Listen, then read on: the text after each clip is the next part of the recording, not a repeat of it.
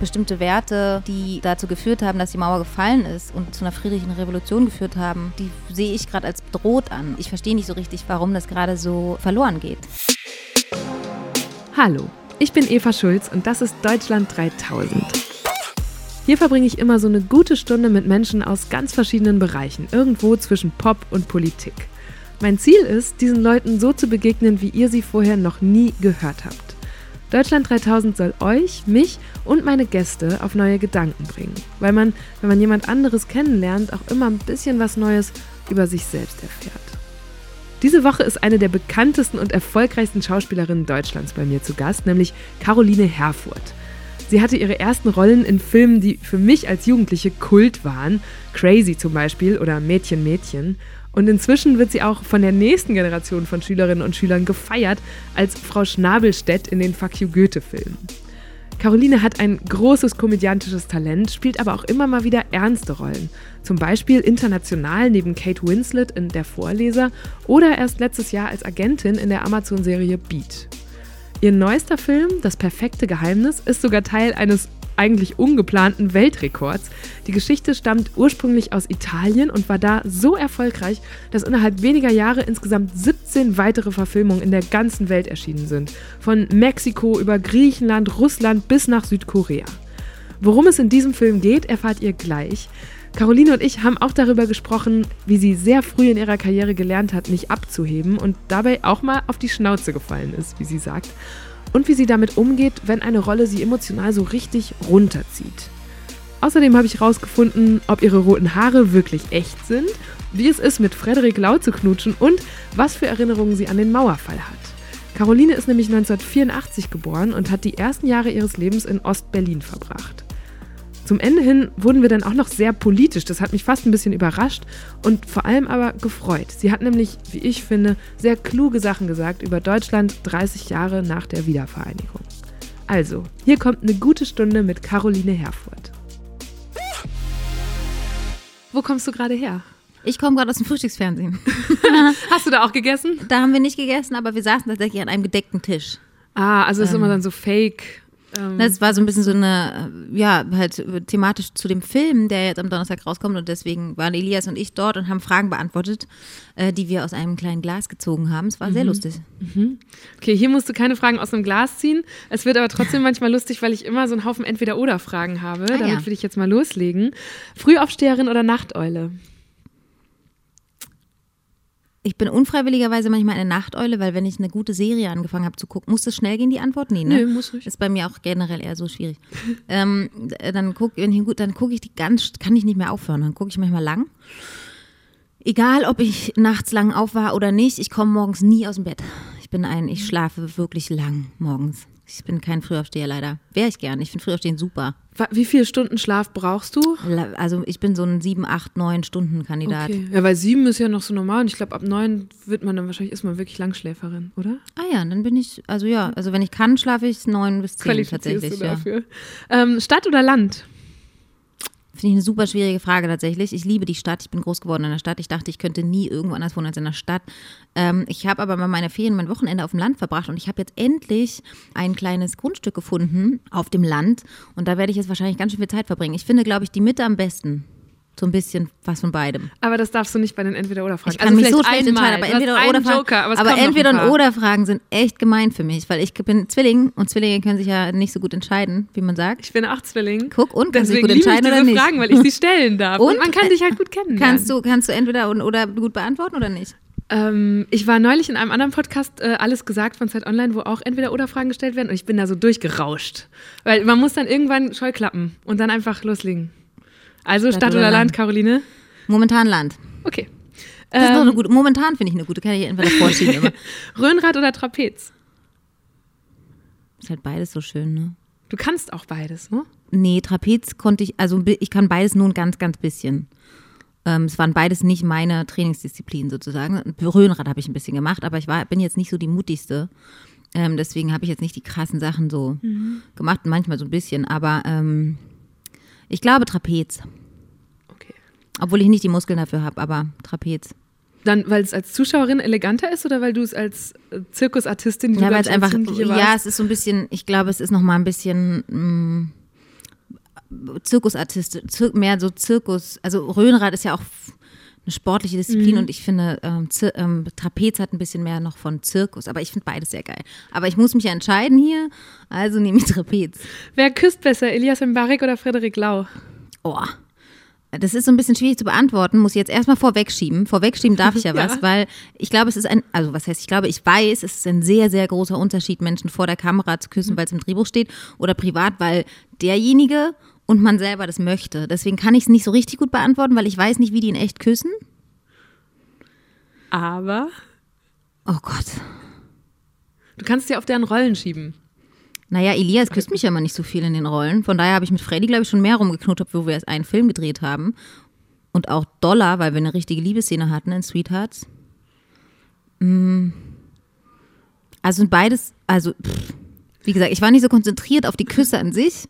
Was? Na, Es geht ja nicht Worauf, beim aber Drehen. worauf konzentrierst du dich denn dann? Aufs Spielen, auf deine Ja, aber du Figur. spielst aber du, du küsst, ja, aber man, aber das ist, kann man wirklich nicht. Es ist nicht so ein Okay. Kuss-Kuss, wie man sich so vor. Ich habe, ich habe nicht das Gefühl, dass ich Elias jetzt schon so geküsst habe, weil wir Mhm. uns geküsst haben, weil wir uns schon mal geküsst haben, sondern wir knutschen uns halt vor der Kamera. Es ist wirklich ein meilenweiter Mhm. Unterschied.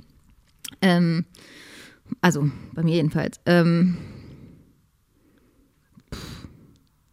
oh, jetzt kann, jetzt ist mein Joker. Okay, Ich entscheide mich nicht. gut, es kommen noch ein paar. Original oder Remake? Jetzt bei unserem Film? Natürlich wir. Also das Remake. Also das Remake. Ich kenne das Original. Um, um fair zu sein, kenne ich das Original nicht. Ähm, ist ein bisschen gemein. Also ich finde aber, es gibt tolle Remakes. okay. teilweise. Hollywood oder Babelsberg? Ich habe in beidem noch nie gearbeitet. Das stimmt nicht. In Babelsberg war ich schon mal ein bisschen kurz. Ähm, Hollywood. Regie oder Schauspiel? Ah, das hätte mein Joker sein sollen. Scheiße. ähm, das ist ganz, das ist ganz blöd. Das kann ich nicht entscheiden. Das ist wirklich gemein. Wenn du, was, wahrscheinlich waren deine Entweder-Oder-Fragen auch einfach einfacher. Still und oder nicht still oder nee, sowas. ich hatte Mit, mit auch- Sprudel oder ohne. Also, oh, ich kann dir jetzt ja Hohe nicht, ich kann flache? dir jetzt noch nicht meine Tricks für die Beantwortung von entweder oder Fragen beantworten äh, oder sagen, weil ich habe hier noch fünf auf dem Zettel. Aber danach sage ich dir meinen Trick. Oh no, du hast einen Trick. Okay, warte, warte, ich überlege meinen Trick. Äh, was hast du gewagt? Regie oder Regie oder Schauspiel? Schauspiel? Ähm, die nächsten Wochen Regie, nächstes Jahr dann wieder Schauspiel. Okay, das war ja auch nah war dran nah an dran. Trick. Okay. Ja. Puzzeln oder malen? Puzzeln. Fahrrad oder Auto? Neuerdings äh, jetzt Fahrrad, weil ich muss mein Auto abschaffen. Warum? Aus umwelttechnischen Gründen. Und, Ich wohne ja in Berlin, da gibt es so viele öffentliche. und Flugzeug oder Bahn? Das ist ganz einfach. Bahn. Weil du. Flugangst habe und nicht fliege. Ich bin die ganze Tour mit, mit dem Zug gefahren. Ich stand, saß von Wien nach Berlin acht, Stu Oh. acht Stunden, neun Stunden im Zug, ich weiß nicht. Von Köln nach Wien war auch weit. Ich finde mal, ab Ich sechs Stunden Bahnfahren. kippt's. Nee, Oder? Ich liebe Bahnfahren. Es ging so schnell vorbei.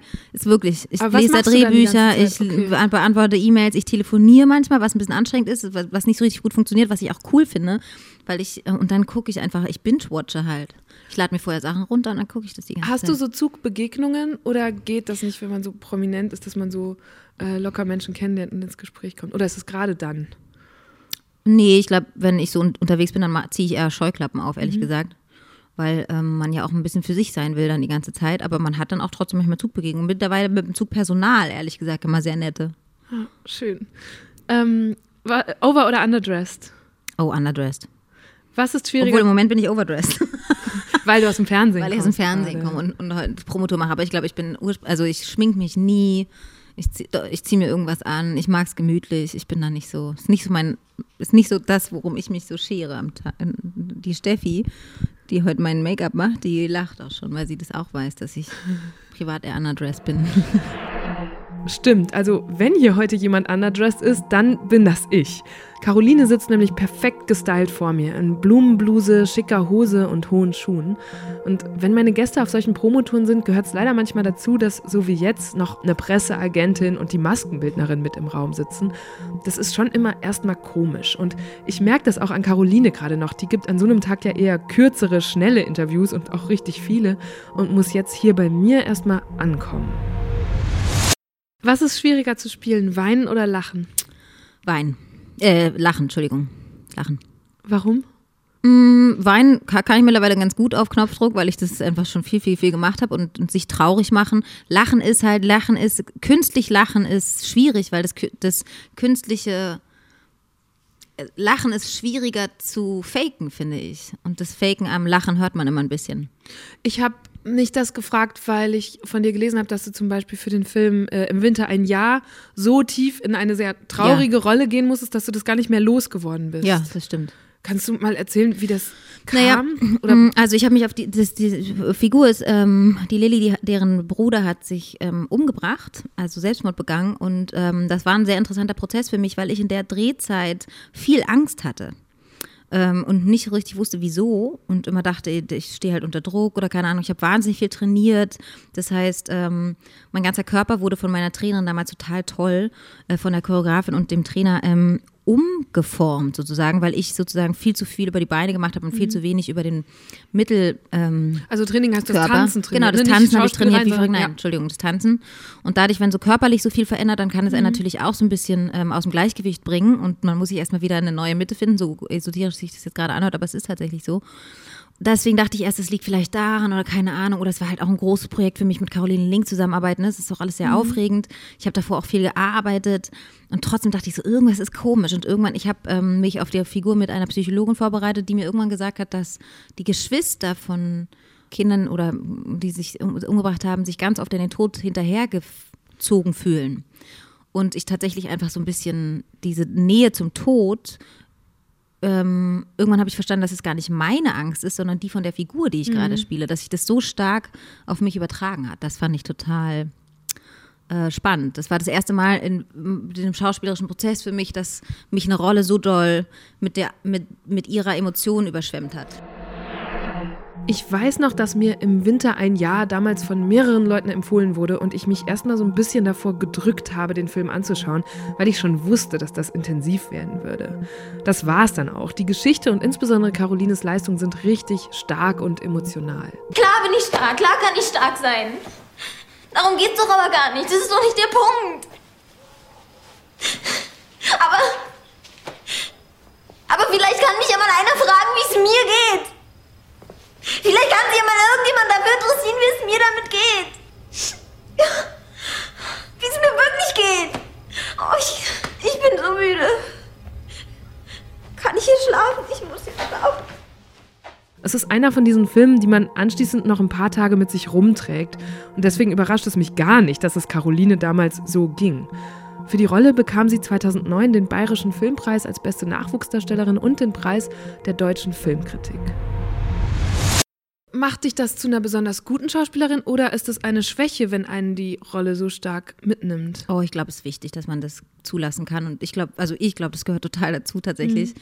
Weil, also ich meine, natürlich gehört es dann irgendwann dazu, dass man professioneller und erfahrener wird in dem Beruf, dass man das besser von sich trennen kann oder wieder da rausgehen kann oder dass man das vielleicht an- und ausschalten kann. Wobei ich immer glaube, dass Stimmung und Figuren ein bisschen begleiten in dem Alltag, den man da lebt. Und ich weiß es nur mittlerweile, ich kann es besser einsortieren und kann damit anders umgehen. So. Aber ich glaube, diese Seele so aufmachen zu können für die Figur ist essentiell. Mhm. Ich habe ähm, ganz oft in Texten über die Filme, in denen du gespielt hast, gelesen, äh, die Heldin des Films macht das und das, steht da und dafür. Ähm, und ich finde, das ist ja fast schon so eine Floskel geworden.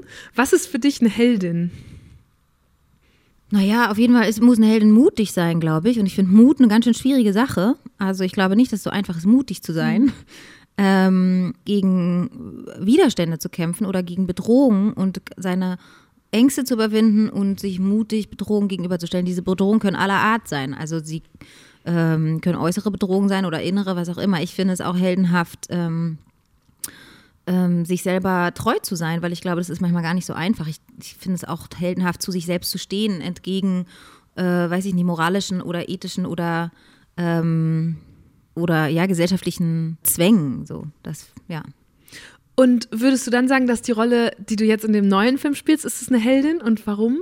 Oder wofür? Im perfekten Geheimnis. Ja. Naja, also erstmal ist es unfreiwillig, ne? Aber die Figuren in unserem Film im perfekten Geheimnis, die entblättern sich ja erstmal so ein bisschen an diesem, die fangen halt an, dieses Spiel zu spielen, dass sie alles vorlesen müssen, was reinkommt mhm. also an dem Abend. Die treffen sich zu so einem Abendessen. Genau, ne? die treffen sich einfach unter Freunden ja. zu einem Abendessen an einem Tisch. Und so aus so einer eifersüchtigen Laune heraus beginnt die Gastgeberin ein Spiel. Für die Dauer des Essens werden SMS und WhatsApp, egal was reinkommt, vorgelesen und alle Anrufe auf Lautsprecher gestellt. Ist das irgendein therapeutisches Experiment? Wenn du eine Affäre hast, dann will ich es nämlich gar nicht wissen. Das ist lustig. Ja, nee. Lassen wir die Hosen runter. Keine Geheimnisse. Oder doch? Da kommt natürlich so einiges zutage. Und erstmal ist das schmerzhaft, aber es hilft auch allen, mh, sich selbst ein Stück weit zu sehen und sich auch ein Stück weit zu zeigen und äh, vielleicht ein Stück weit näher an sich selber ranzukommen und den Lebensentwurf, den man so gewählt hat, mal zu hinterfragen und zu gucken, bin ich das, wer bin ich eigentlich und so einfach ein Stück erwachsener zu werden. Also ist da, liegt der Mut in dem Spiel und deine Carlotta, die du spielst, Ja. würdest du sagen, ist in dem Sinne auch äh, mutig. Also wie gesagt, sie ist erstmal unfreiwillig mutig, aber sie Ja. ist, glaube ich, grundsätzlich eher eine mutige Frau, ja. Ich finde, sie, sie ist jemand, die ihre Interessen stark vertritt, die, ähm, die auch sich traut, laut zu sein. Ich glaube, ähm, ja, oder, oder eine starke Meinung zu haben und dann aber auch Schwächen zugeben kann. Ich will gar nicht wissen, wie viele Paare zerbrechen würden, wenn der eine in das Handy des anderen guckt. Also Leo würde mir seins eh niemals geben. Hier, guck doch rein. Nimm's. Ich war nicht, nehm's wirklich. Ja, mach. Ja, zittert schon. Die Leute, mit denen du da spielst, sind die beliebtesten Schauspieler, die wir gerade in Deutschland haben. Äh, Elias Mbarek hast du gerade schon genannt, Jella Hase, Florian David Fitz, Wotan Wilke Möhring, Je Jessica Schwarz, habe ich noch wen vergessen? Freddy, Freddy Lau. Freddy Lau. Der Knutschkandidat. ähm, und man will ja einfach, also als ich das gesehen habe, habe ich mir sofort gewünscht, mich in die Vorstellung gewünscht, dass ihr das auch mal miteinander gespielt habt. Habt ihr oder nie? Äh, tatsächlich nicht. Wir haben ganz kurz mal drüber nachgedacht und haben es dann ganz schnell wieder verworfen, wobei ich glaube, dass Warum? Weiß ich nicht, weil ehrlich gesagt, ähm, wir alle so ein bisschen der Meinung sind, oder jedenfalls habe ich das Gefühl, jetzt auch wenn wir so Interviews miteinander führen, dass wir gar nicht mh, zwingend in die Handys gucken wollen würden. Also weil du natürlich auch, oder das alles wissen wollen würden. Ich finde es immer schöner, Menschen über sich selbst kennenzulernen, als über sein oder ihr Handy. Und, ähm, und außerdem, glaube ich, haben wir auch nicht so wahnsinnig viele Geheimnisse voneinander. Also besonders nicht nach der Drehzeit. Ja, das habe ich auch festgestellt, wenn du von deinen Filmen erzählst. Es klingt immer, als wäre wär ein Drehzeitraum auch sowas wie eine Familie auf Zeit für dich, wo du so sehr tief. Naja, man verbindet sich natürlich einfach ähm, mit den Leuten, mit denen man so viel Zeit verbringt. Aber wir saßen zu siebt 45 Dreh- Drehtage an einem Ort. Wenn der Gang, also das Essen nach zwei bis drei Wochen dann mal gewechselt hat, war das schon die absolute Erleichterung, weil du mal eine andere Serviette vielleicht auf dem Tisch hattest oder nicht nur Oliven auf Anschluss gegessen hast, sondern Brühe geschlürft hast auf Anschluss. Das war dann irgendwie schon ein Fortschritt. Ähm, Elias saß einfach 45 Tage immer dort neben mir. Es ist jetzt mittlerweile kalt, wenn er nicht da ist, weil ich das so sehr gewohnt bin. Nein, aber wir waren tatsächlich eine besonders starke Truppe. Also wir haben uns einmal gedacht, was würde eigentlich passieren, wenn wir uns nicht gut verstehen würden oder wenn dann eine negative Dynamik reinkommen würde in diesen Raum, und das ist zum Glück nie passiert, ähm, was ein echter Vorteil ist, wenn du so viel Zeit aufeinander sitzt und Zeit miteinander verbringst und dann eben diese Sachen spielst und so. Und wir waren, ähm, wir hatten eine sehr intensive und schöne und wilde Zeit. Und ich bin, glaube ich, einfach jemand, der ähm, das Glück hat natürlich, äh, so arbeiten zu können mit Leuten, die einem wichtig sind oder, oder eben überhaupt sowas arbeiten zu können, was so Spaß macht und einen so befriedigt oder so glücklich macht. Aber natürlich, wenn man so viel, wie soll ich sagen, so viel Zeit miteinander verbringt und man arbeitet ja wirklich zwölf Stunden an einem Tag oder sowas miteinander. Ne? Das ist ja nicht so wie ich gehe morgens ins Büro und gehe nachmittags wieder nach Hause und mein eigentliches, also mein Leben findet einfach für eine Zeit auch dort statt. Und dann ähm, ist es einfach wichtig, was man für Projekte auswählt, mit, also weil sehr, sehr viel Lebenszeit ähm, äh, dahin geht. Was ist eine Seite von dir, die so ein Elias Mbarek, mit dem du schon viele Filme gemacht hast, inzwischen dann nochmal kennenlernt, weil er so viel Zeit mit dir verbringt? Also wo. Naja, gut, Elias kenne ich jetzt wirklich schon sehr lange. ähm, wir, ich glaube, wir gewöhnen uns einfach so wahnsinnig aneinander mittlerweile, dass wir einfach unglaublich vertraut sind. Wir sind so, ähm, das Schöne an mir und Elias ist, dass wir uns wahnsinnig aufeinander verlassen können. Also wir wissen einfach, wenn ähm, ich könnte ihm alles erzählen, jedes Geheimnis, das würde tatsächlich, ich weiß, ähm, das ist da safe und andersrum genauso.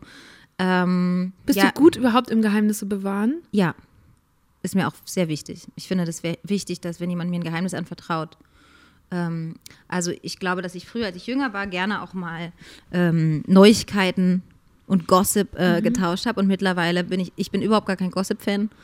Und ich finde es auch relativ schwierig, Lebenssituationen zu beurteilen, so und äh, werde da immer verschwiegener, lustigerweise. Aber nicht im Sinne von, ich, ich finde auch, es ist jetzt auch nicht so, dass ich so wahnsinnig viele negative Geheimnisse kennen würde, die einem anvertraut werden oder sowas gar nicht. Ich, ich denke nur, wenn jemand wirklich was anvertraut, dann ist mir das wichtig, dass er weiß, er kann sich da oder sie kann sich auf mich verlassen.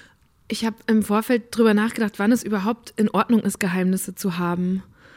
Habt ihr euch damit auseinandergesetzt? Gerade wenn dieser Film so heißt, das perfekte Geheimnis. Naja, das ist, ich finde das sehr individuell, ehrlich gesagt. Ich, ich finde, also was ich vorhin auch schon gesagt habe, ich finde mutig ist, wenn man sich traut, man selbst zu sein und sich zu zeigen und äh, mh, zu sich zu stehen. Ich finde das tatsächlich auch. Ich finde das gut in Beziehungen, sei es jetzt eine Freundschaft oder Liebesbeziehung oder was auch immer, sich dem anderen zuzumuten ne? und zu trauen, dass man, aber ich glaube auch Freundschaften und alle Beziehungen unterscheiden sich ja auch voneinander. Also gerade jetzt an diesem Tisch, das, was es auch so prekär macht, ist ja nicht nur, dass der engste Partner vielleicht Geheimnisse herausfindet oder Betrug, sondern eben auch alle anderen Freunde, die da am Tisch sitzen. Und mit manchen ist man vielleicht auch enger als mit anderen. Mhm. Und wenn ich jetzt dieses Spiel spielen würde, privat, dann gibt es da ja auch unterschiedlichste Verbindungen. Und das, was ich meiner besten Freundin erzähle, erzähle ich vielleicht nicht meiner Bekannten oder sowas. Ne? Also das, da gibt es ja einfach auch noch Abstufung. Und das hat gar nicht unbedingt was mit Geheimnis zu tun, sondern mit Privatheit. Und ich finde, es gibt äh, Räume von Privatheit, die gehen einfach nicht jedem was an. Oder von Räumen von mir oder Seiten an mir, die muss nicht jeder wissen und nicht jeder kennen. Und natürlich weiß nicht jeder alles von mir, auch nicht in meinem Freundeskreis, aber es gibt Freundinnen, vor denen habe ich eigentlich nicht zu verheimlichen und ich glaube andersrum auch nicht. Ähm, genau, das, ich finde es einfach gut, wenn man da irgendwie, ich habe, ich hätte tatsächlich nicht so wahnsinnig viel zu verbergen. Ich finde nur, wie gesagt, jedem Menschen ist ein Raum von Privatheit zugestanden. Ich glaube, wenn die Geheimnisse verletzend werden oder ins Betrügerische gehen, dann wird es schwierig. Diese Privatheit, von der Caroline da spricht, weiß sie als prominente Person natürlich besonders zu schätzen. Zumindest klingt es für mich, als hätte sie sich damit intensiv auseinandergesetzt. Ist ja auch kein Wunder, wenn du ständig auf der Straße erkannt wirst, Fotos von dir in der Bunten auftauchen und so weiter. Caroline hat daraus ziemlich resolute Schlüsse gezogen. Ob sie zum Beispiel in einer Beziehung ist, ob sie Kinder hat, darüber redet sie in der Öffentlichkeit nie. Nimmst du Souvenirs mit von Drehs oder irgendwas, was dann so zu greifen ja, ist, was übrig bleibt? Ja, schlimm. Also ich kaufe so Kostümsachen ab. Hier hatte ich jetzt mhm. eigentlich fast nur eins. Da habe ich tatsächlich, das konnte ich dann nicht mehr sehen. Aber ich kaufe tatsächlich total gerne Kostümsachen ab. Meistens auch von anderen Leuten, nicht nur von mir. Ähm, vom perfekten Geheimnis das Sofa steht mittlerweile in meinem Wohnzimmer. Ah, okay. Inklusive der äh, High-Heel-Spuren, die ich darauf hinterlassen habe. Und was wäre was wär das so bei anderen Filmen? Zum Beispiel habe ich hier stehen, einer, äh, oder dein erst, deine erste Hauptrolle war Mädchen, Mädchen. Gibt es davon noch was, was übrig geblieben ist? Boah, da glaube ich, habe ich nichts mitgenommen. Oder vom nee. Parfüm? Fällt mir ein. Beim Parfüm habe ich ähm, eine Kiste geschenkt bekommen von den Parfümeuren oder von so Parfümeuren, die haben quasi ein Parf also Parfüms kreiert nach Kapiteln aus dem Patrick Süßkind-Film. Und da gab es auch die Virgin Number One, die ich ja gespielt mhm. habe quasi. Und diese Kiste habe ich tatsächlich noch. Da gibt es auch so Gerüche wie Human Existence, glaube ich, und Paris 19, nee, wann, Entschuldigung, Quatsch, nicht 19, sondern wann spielt es nochmal? Sowas das ist, glaube ich, Paris 1736 oder so heißt ein Duft, das stinkt halt wie Sau. Mhm. Ist halt, oder so, der arbeitet ja so bei einem Gerber. Ja. Solche Parfüms gibt es dann da. Das habe ich noch. ha. Ich habe mich ähm, das gefragt, weil du auch mal in, in Interviews angedeutet hast, dass es in dieser Zeit, als deine Karriere so krass steil losging sofort, dass du da auch mal an deine Grenzen gekommen bist. Oder meine Vermutung wäre sogar, dass du sie wahrscheinlich mal überschritten hast. Ähm, wie, wie war das und ja. ja, also ich glaube, die, die Rolle, die mich am meisten geschafft hat in der Zeit, war im Winter ein Jahr tatsächlich, mhm. weil die einfach so intensiv war und weil ich ähm, noch sehr jung war. Ich war 23 oder 22 und, ähm, und habe das noch nicht so gut gelernt, sozusagen. Mh, mm, mich selbst so stabil aufzustellen, man ist ja auch noch wahnsinnig jung, ähm, dass ich von so einer Rolle nicht so leicht umgehauen werden kann. Wie gesagt, ich hatte einfach äh, in der Zeit so Gefühle, die ich nicht so ganz einordnen konnte und nicht mhm. richtig wusste, was ist los mit mir. Ähm, und das habe ich dann einfach gelernt, ehrlich gesagt. Also ich war danach tatsächlich, habe ich einfach erstmal eine Pause gemacht und war so vier Tage am Tag äh, in der Woche auf dem Reithof.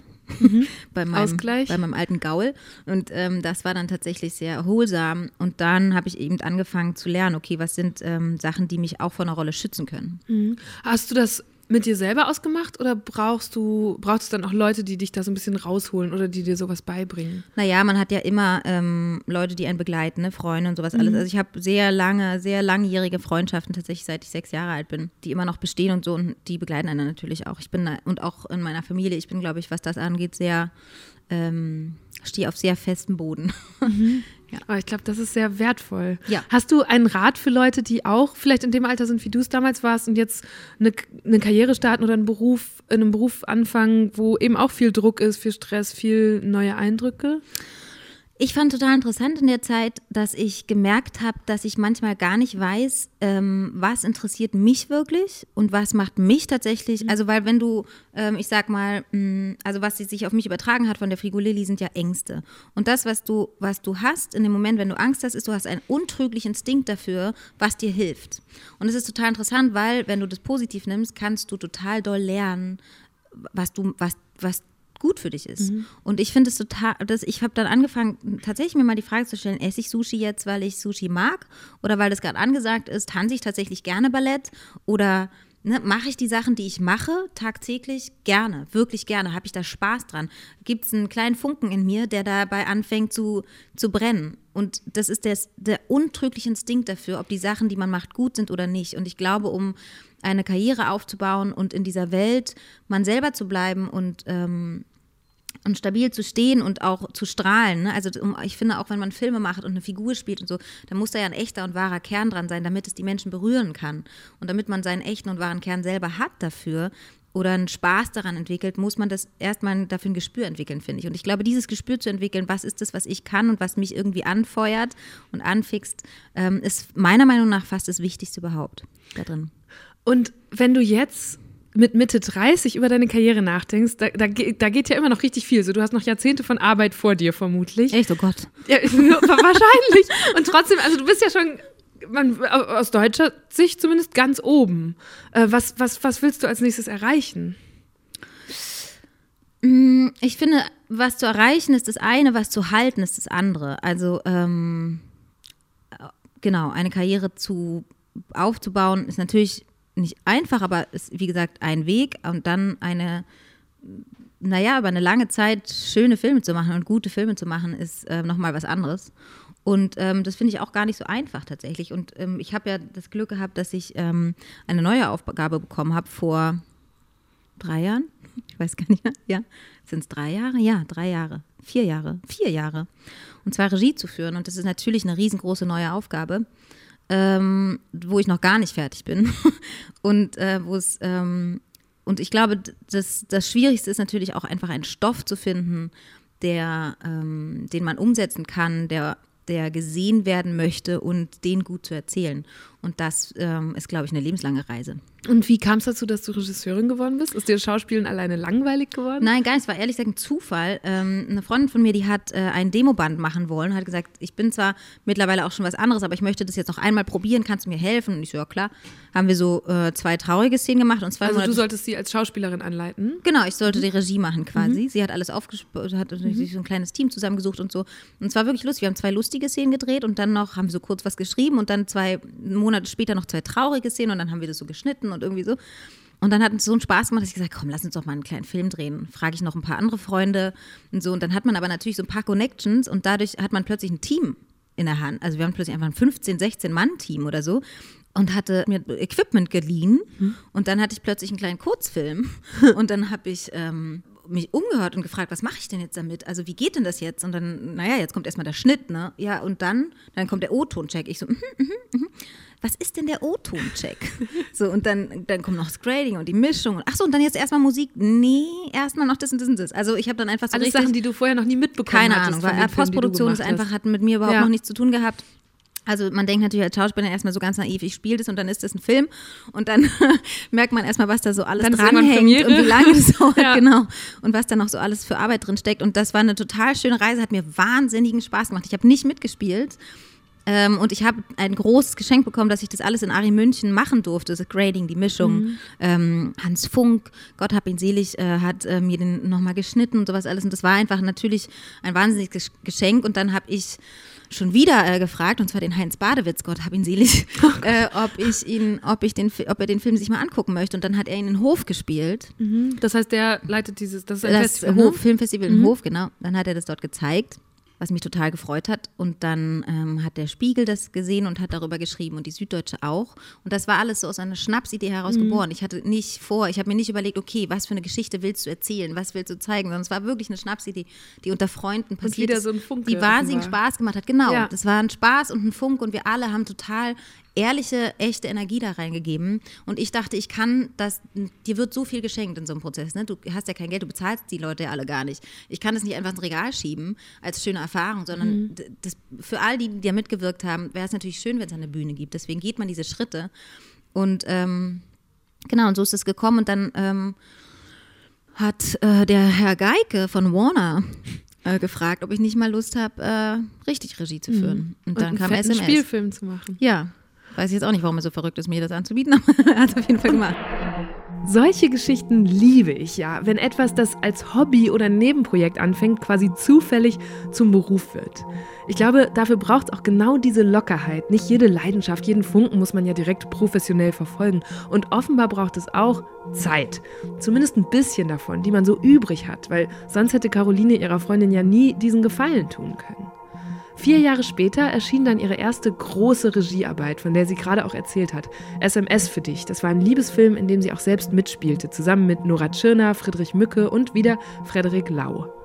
Der Film war eine der erfolgreichsten deutschen Produktionen im Jahr 2016 mit über 700.000 Kinobesuchern und Besucherinnen.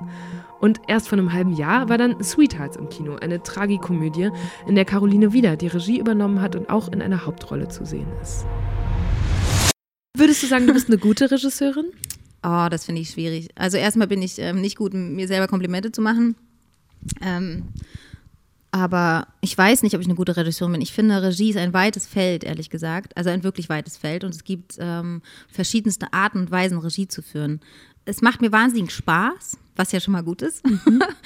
ähm, ich finde es unglaublich herausfordernd und es gibt Sachen, die, habe ich das Gefühl, fallen mir leichter und es gibt Sachen, die fallen mir schwerer daran. Ähm, und ich bin einfach wirklich noch in den Anfängen. Ich habe das Gefühl, ich habe jetzt im Sommer meinen dritten Film gemacht als Regisseurin und so langsam äh, fühle ich mich darin sicher in dieser neuen Funktion oder sicherer. Ähm, das ist aber auch ein Weg, ne, den man einfach geht und lernt, von jedem Film zum anderen. Bist du gut darin, die Autorität auszuüben, die von einer Regisseurin kommen muss? Mm, mm, auch das finde ich unterschiedlich. Es kommt aber darauf an. Ähm, ich habe kein Problem damit zu sagen, ich finde, also Filme machen ist für mich ein kreativer Prozess und da ist ein riesengroßes Team daran beteiligt. Und ich kann nur dann richtig gut sein, wenn ich die Leute, die auf ihrem Gebiet Experten sind, höre. Das muss ich machen, das muss ich können. Aber natürlich gibt es am Ende jemanden, der muss die Vision in sich tragen und Entscheidungen treffen. Und ich habe überhaupt kein Problem zu sagen, ich bin die letzte Instanz und treffe diese Entscheidung. Und darin bin ich dann auch bestimmt. Aber ich muss mich inspirieren lassen können von meinem ganzen Team. Ähm, das ist mein Verständnis von wenn man es so nennen will, Autorität in dem Sinne. Mhm. Ja, das klingt sehr diplomatisch. So. Also. Ja, ja, oder Teamplayer-mäßig vielleicht. Mhm. Ich, ich, ja, ähm, ich, ich glaube nur, dass es ja auch immer so ist, dann in so einer Führungsposition, dass man trotzdem irgendwann an die Grenzen davon kommt und dann gibt es doch mal eine Situation, also ich kann auch mal, ja, aber ehrlich gesagt, ähm, ich habe das Gefühl, die größte Aufgabe von mir als Regisseurin ist, dass Leute sich in dem, was sie können und in ihrer Qualität abgeholt und gesehen fühlen. Ob es jetzt jemand im Set, am Set ist, im Team oder ob, also, oder in einer kreativen, ähm, im Department oder ob es ähm, Schauspieler sind. Ich glaube, das ist das Allerwichtigste. Und jeder Mensch, der mitwirkt an so einer Geschichte, hat einen Eigenanteil an dieser Geschichte mhm. und, und kann was Eigenes da reinbringen.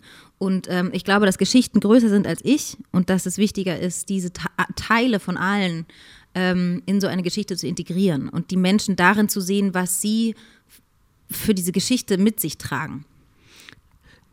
Und das dann in einen klaren Strom zu lenken, das ist, glaube ich, meine Aufgabe. Mhm. Hört sich sehr esoterisch an, aber ich glaube, es ist so. Ja, ich glaube, ich kann, ich kann das nachvollziehen. Ich glaube, das kann man sogar auf alle möglichen Führungsaufgaben übertragen, dass man ja eigentlich da auch immer Leute mitnehmen will ähm, und sagen will, hier ist eine, also ich kenne das auch von Deutschland 3000, so wir haben eine Vision, da sitzen jetzt ja. äh, sehr viele Leute, die da mitmachen. Ich bin kein Fan, von, Fan von zu viele Köche. Ich bin mhm. nicht so, dass ich sage, das ist eine, ist eine Demokratie und eine demokratische Entscheidung, was man dann inhaltlich macht. Das glaube mhm. ich nicht. Ich glaube aber, es ist wichtig, die Leute abzuholen ja. in dem, was sie ähm, und natürlich muss ich am Ende die Entscheidung treffen, was machen wir dann wirklich. Und mhm. das ist ganz oft natürlich auch eine Geschmackssache. Ne? Ja. Also ich habe einen gewissen ja, Geschmack. Genau sowas. Und, und ich ähm, und ähm, und da stehe ich dann auch dazu, dass ich sage, gut, aber jetzt bin ich die Regisseurin und wir brauchen einen klaren Ton in dem Film, mhm. weil ich finde nichts verwirrender als verschiedene Tonalitäten in einem Film.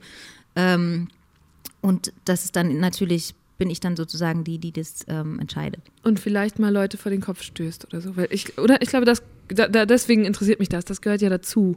Wohingegen du als Schauspielerin vermute ich, wenn du in der reinen Rolle bist, immer eher die bist, wo der Regisseur am Ende die Entscheidung trifft oder die Regisseurin. Ja, also das Schöne ist es, wenn man es zusammen macht natürlich. Also auch als Schauspielerin gibt es ja einen großen Anteil natürlich an der Figur und dadurch an dem Film ähm, von mir. Und ähm, natürlich ist es das Schönste, wenn man dann in einer Auseinandersetzung mhm. zu einem gemeinsamen Ergebnis kommt ich würde mich immer der Entscheidung der Regie unterwerfen, außer ich kann sagen, das bin ich gar nicht, es tut mir leid oder das stimmt für mich gar nicht, das, die Figur ist für mich was völlig anderes, aber dann sollte man das vorher entscheiden und vorher feststellen und nicht erst in den Dreharbeiten, das wäre dann leider fatal.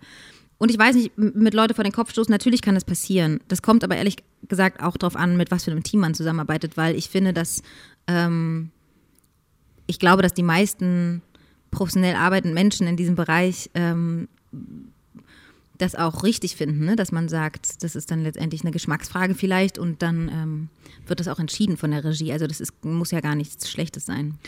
Und wie ist das, wenn du dann wieder an so ein Set kommst wie jetzt, das perfekte Geheimnis, wo du in Anführungsstrichen nur eine Schauspielerin bist? Ganz toll. Ist es dann super entspannt? Ich fand es super Und- entspannt. Ja, Ich fand es so toll.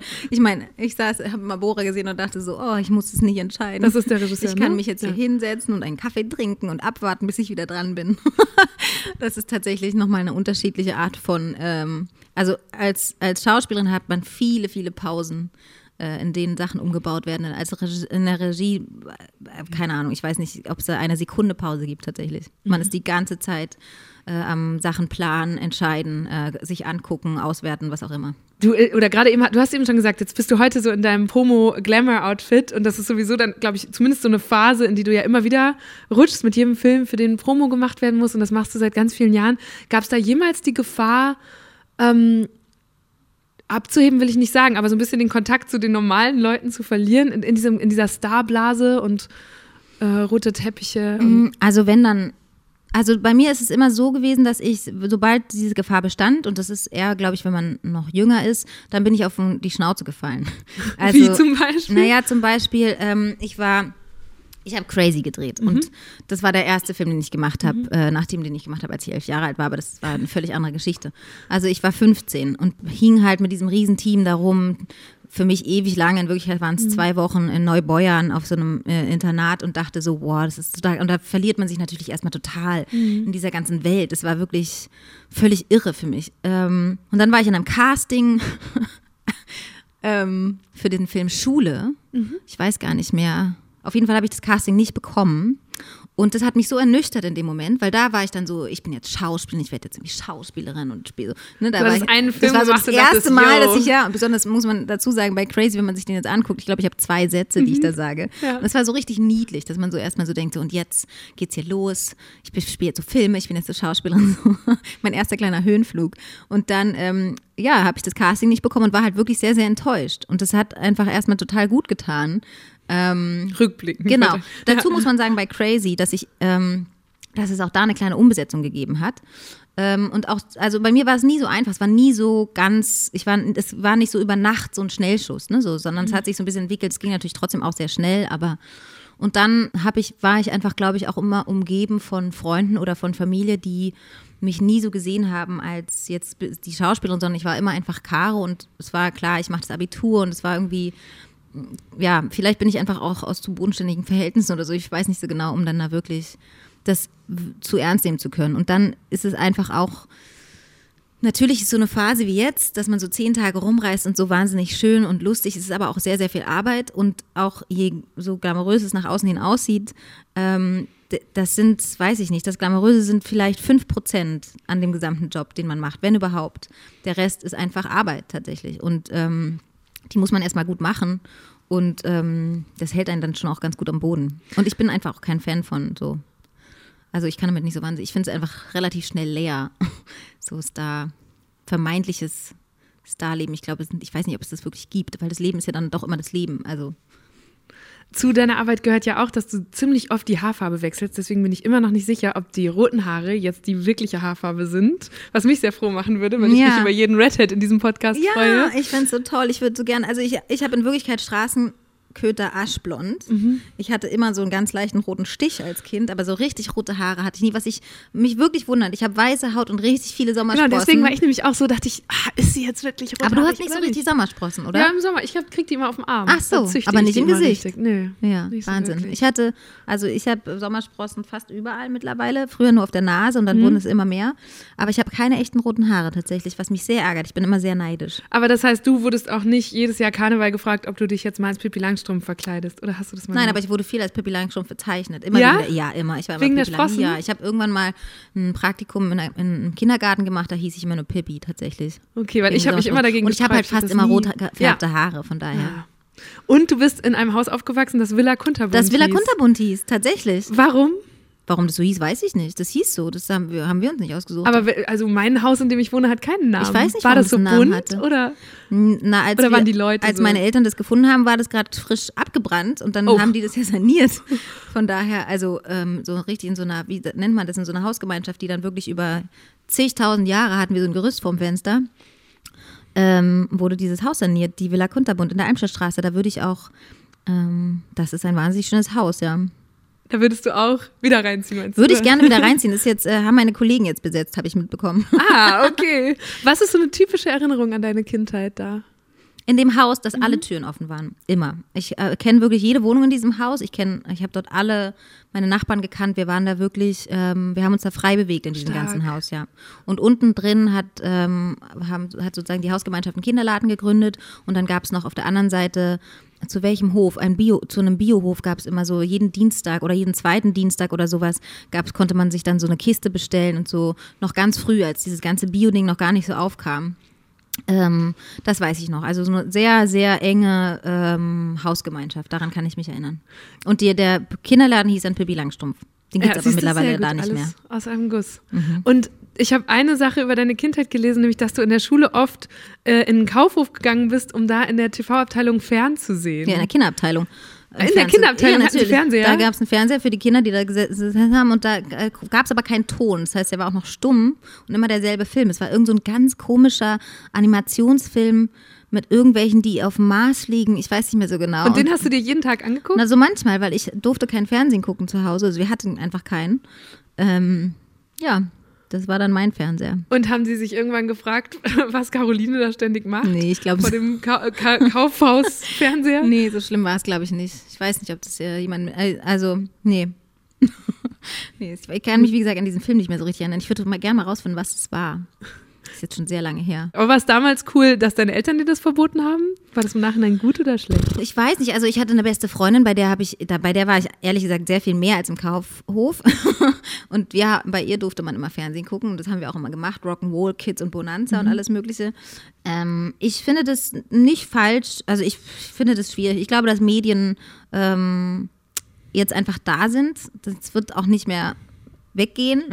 Das ist einfach so und ich glaube, dass es eher ein gutes, einen bewussten Umgang damit ähm, ähm, beizubringen. Und das haben meine Eltern, glaube ich, schon auch gemacht. Ich muss aber gestehen, dass ich tatsächlich auch nie einen Fernseher hatte dadurch und dass ich dieses, man guckt so Fernsehen, das war, ein- wenn dann ein Event, aber das war nie so eine Gewohnheit oder so eine Alltäglichkeit. Und natürlich gucke ich trotzdem jetzt aber auch, ich konsumiere ja Serien und Filme bis zum Get-No. Ich gucke manchmal drei Filme an einem Tag. Ähm, aber es ist halt dann immer sehr ausgesucht und so. Und ich finde, und natürlich hat es bei mir auch berufliche Gründe. Und, aber ich glaube, so einen bewussten Umgang damit ist das Wichtigste. Einen selbstbewussten Umgang damit. Ich finde die ganze Frage nach Medien sehr, sehr schwierig gerade. Ich glaube, dass wir Ja. uns in so einem Umbruch befinden und dass uns noch überhaupt nicht klar ist, wie sehr uns das verändern wird. Und dass es da noch, ähm, ja, ein ganz schön holpriger Weg we- werden wird, da Regeln aufzustellen. Dein, die ersten Jahre deiner Kindheit äh, warst du in der DDR in Ostberlin. Ja. Ähm, das ist ein Land, das es jetzt nicht mehr gibt. Ja. Inwiefern erinnerst du dich daran noch? Also wirklich kaum. Also ich war halt äh, fünf, als die Mauer gefallen ist. Also genau. Ich weiß nicht, ich kann mich an meine Kita erinnern, aber meine Mama und mein Papa, die waren schon immer eher, ähm, ich sag mal, alternativer unterwegs. Ne? Also meine Kita war dann eine evangelische Kita. Ähm, ich war jetzt nicht so in so einer typischen DDR-Kita und so. Also ich kann, ich, das Einzige, woran ich mich, mich erinnere, ist, dass mein Bruder noch in, in die erste Klasse in der DDR gegangen ist und dass es für ihn nicht besonders schön war da äh, mein großer Bruder. Und, und er hat auch noch gerade mit den Pionieren angefangen. Das ist ja alles an mir vorbeigegangen, dieses ganze Pionierding und so. Ich bin dann ja, und dann auch direkt, meine, das erste, was meine Mama gemacht hat nach Mauerfall, ist halt eine andere Schule zu suchen. Und hat dann die Waldorfschule gesehen und dachte, da sind, also keine Ahnung, was auch immer der, die Denkweise ist, da gibt es bunte Räume und ganz viele lachende Kinder, da gehen meine Kinder jetzt hin. So. Und ähm, von daher mh, kann ich mich so richtig doll nicht erinnern, tatsächlich. Weißt du noch, ob und wie du als Fünfjährige mitbekommen hast, dass die Mauer Gar gefallen nicht, ist? gar nicht. Gar nicht. Doch, das stimmt nicht ganz. Also ich, woran ich mich erinnern kann, war, dass ich immer auf den Schultern saß von meinem Papa äh, bei diesen Montagsdemonstrationen am Alex. Daran kann ich mich erinnern. Wir standen irgendwann auch mal an der Marienkirche mit ganz vielen Kerzen in der Hand. Ich weiß nicht warum. Anfang der 80er Jahre formte sich in der DDR eine Friedensbewegung. Alles begann in der Nikolaikirche in Leipzig, wo sich jeden Montag Menschen zu Friedensgebeten trafen. Mit der Zeit wurden diese Gebete dann immer mehr zu systemkritischen politischen Veranstaltungen, die auch über die Kirche hinaus öffentlich wahrgenommen wurden. Diese kritische politische Prägung der Friedensgebete ging übrigens auch von den vielen jugendlichen Teilnehmern aus. Sie waren es, die die ersten Montagsdemonstrationen mit noch wenigen Beteiligten anführten. Nach und nach schlossen sich dann immer mehr Menschen in verschiedenen Städten an, zum Beispiel in Dresden, Berlin oder Chemnitz, das damals noch Karl-Marx-Stadt war. Hunderttausende Menschen gingen auf die Straßen und darunter wohl auch Carolines Eltern. Der Ruf Wir sind das Volk wurde zum wichtigsten Slogan der Revolution.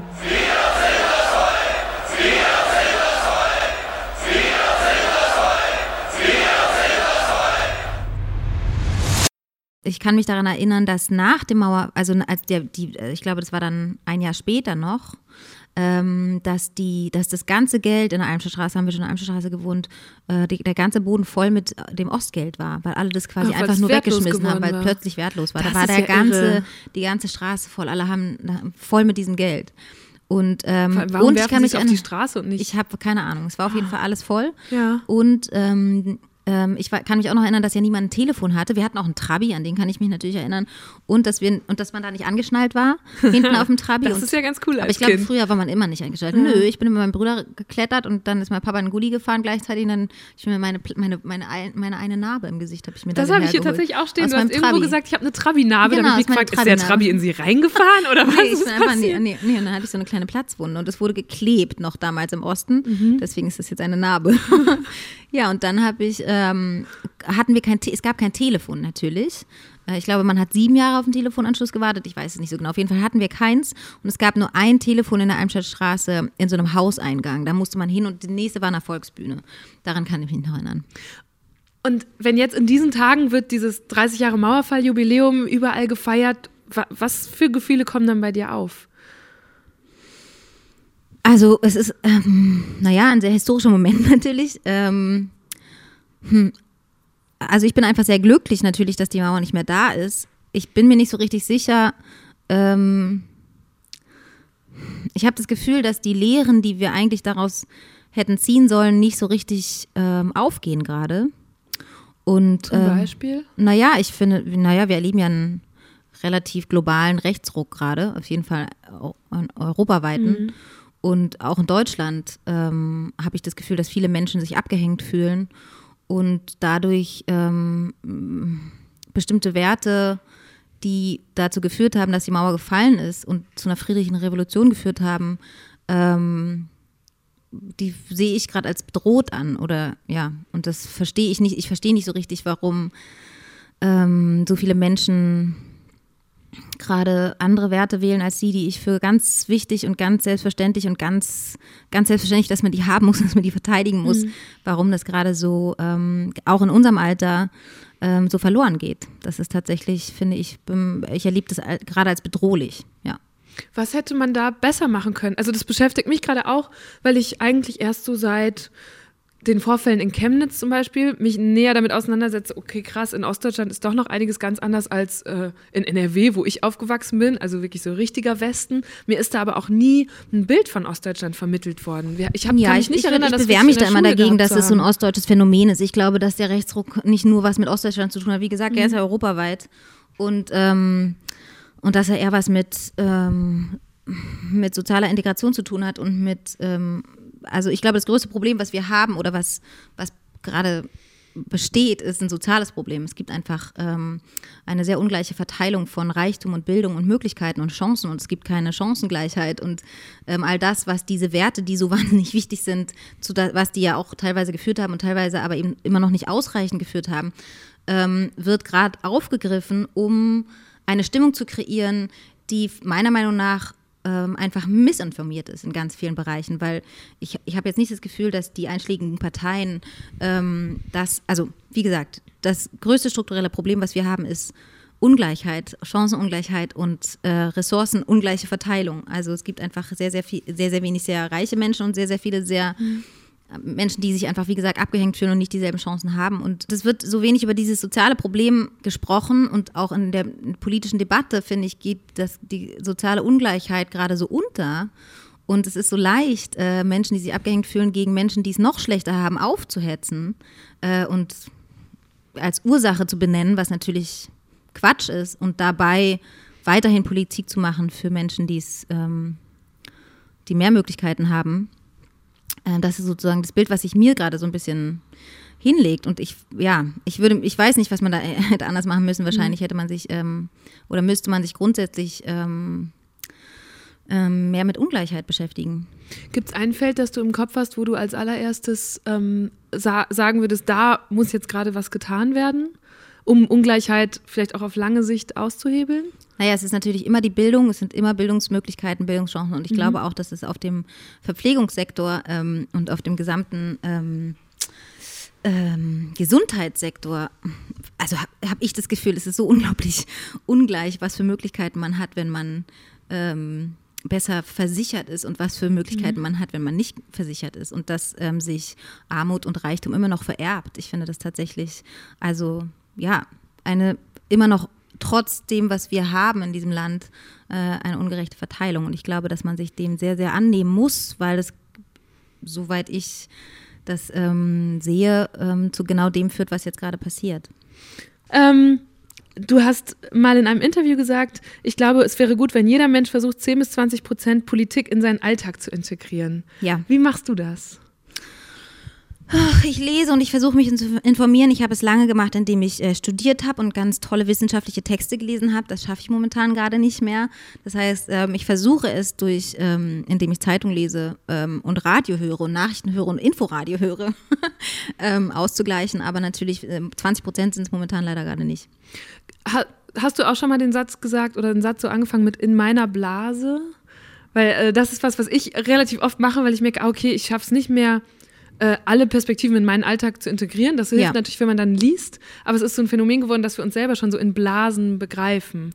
Geht es dir auch so oder glaubst du, du hast relativ viel Kontakt zu verschiedenen Blasen in unserer Gesellschaft? Nein, das glaube ich nicht, dass ich so viel Kontakt habe. Ich glaube, dass, ähm, also ich bin immer wieder überrascht über Blasen tatsächlich, die es so mhm. gibt. Ich bekomme manchmal mit Blasen in Berührung, wo ich denke so, wow, okay, krass, das ist dann doch nochmal eine ganz andere Lebensweise. Ähm, ich gehe mal total selbstverständlich davon aus, dass andere Menschen auch so denken wie ich, weil es, mhm. also jeder Mensch muss ja jedem das Beste wünschen und wir müssen ja alle für Freiheit und Gleichheit und Demokratie sein und so. Und ich bin total überrascht, wenn Leute nicht so denken. Wann war der ähm, letzte Moment, wo dir das passiert ist? Immer öfter in letzter Zeit tatsächlich, wo Menschen tatsächlich ähm, ähm, nicht davon ausgehen, dass jedem Menschen äh, Frieden zusteht und ein sicheres Leben zusteht mhm. und das und ja, Gleichberechtigung, das finde ich tatsächlich überraschend. Also mich hat es ja oder überrascht es total. Ähm, und das ist ja dann auch eine Blase. Also ich bin mir darüber bewusst, dass ich in einer Blase lebe. Ähm, dass ich sie jetzt die ganze Zeit so spüre, kann ich nicht sagen. Mhm. Ja, weil das beschäftigt uns bei Deutschland 3000 gerade sehr. So, wie kann man die ein bisschen aufbrechen? Wie kann man sich selber damit konfrontieren? Dialog zu schaffen. Wieder, ja, genau. Mhm. Und damit so zusammenzukommen. Dann frage ich jetzt zum Schluss: ähm, Was wünschst du dir für Deutschland in zehn Jahren, so 2029? Was wäre eine gute Vision und die vielleicht auch eine realistische ist? Eine realistische Vision für in zehn Jahren. Ähm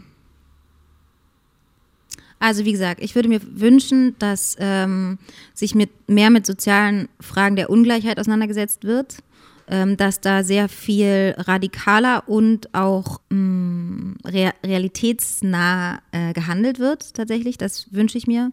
Ich würde mir wünschen, dass Menschen anfangen, ähm, Wissensmedien zu vertrauen. Mhm. Ich habe das Gefühl, dass gerade auch das Vertrauen ähm, verloren geht in die Benachrichtigung oder Nachrichten oder die Nachrichtenweisen, die man so erhalten kann. Ähm, ich glaube aber auch, dass das eine eigene Entscheidung ist. Ne? Also ähm, ähm möchte ich mich bilden oder nicht oder möchte ich mich informieren oder nicht.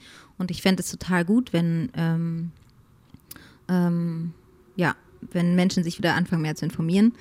Und ähm, ich würde mir natürlich wünschen, dass wir schaffen, Einzelinteressen ein bisschen weiter einzudämmen. Mhm. Okay, dann danke ich dir und ja, wünsche dir alles Gute. Danke Dankeschön. für diese gute Stunde. Danke. Das war eine gute Stunde mit Caroline Herfurth. Und wie immer interessiert mich, wie ihr es fandet und an welchen Stellen, bei welchen Fragen oder Themen ihr hoffentlich ins Nachdenken gekommen seid. Schreibt mir das doch mal und teilt diese Folge auch gerne mit jemandem, dem sie auch gefallen würde. Ich bin Eva Schulz. Ihr findet mich und Deutschland 3000 auf Facebook, Instagram und natürlich überall, wo es Podcasts gibt. Da erscheint jeden Mittwoch eine neue gute Stunde. Und übrigens für alle, die es gar nicht erwarten können, gibt es diese neueste Folge auch immer schon Dienstagabends exklusiv in der ARD Audiothek. Also, bis nächste Woche. Macht's gut.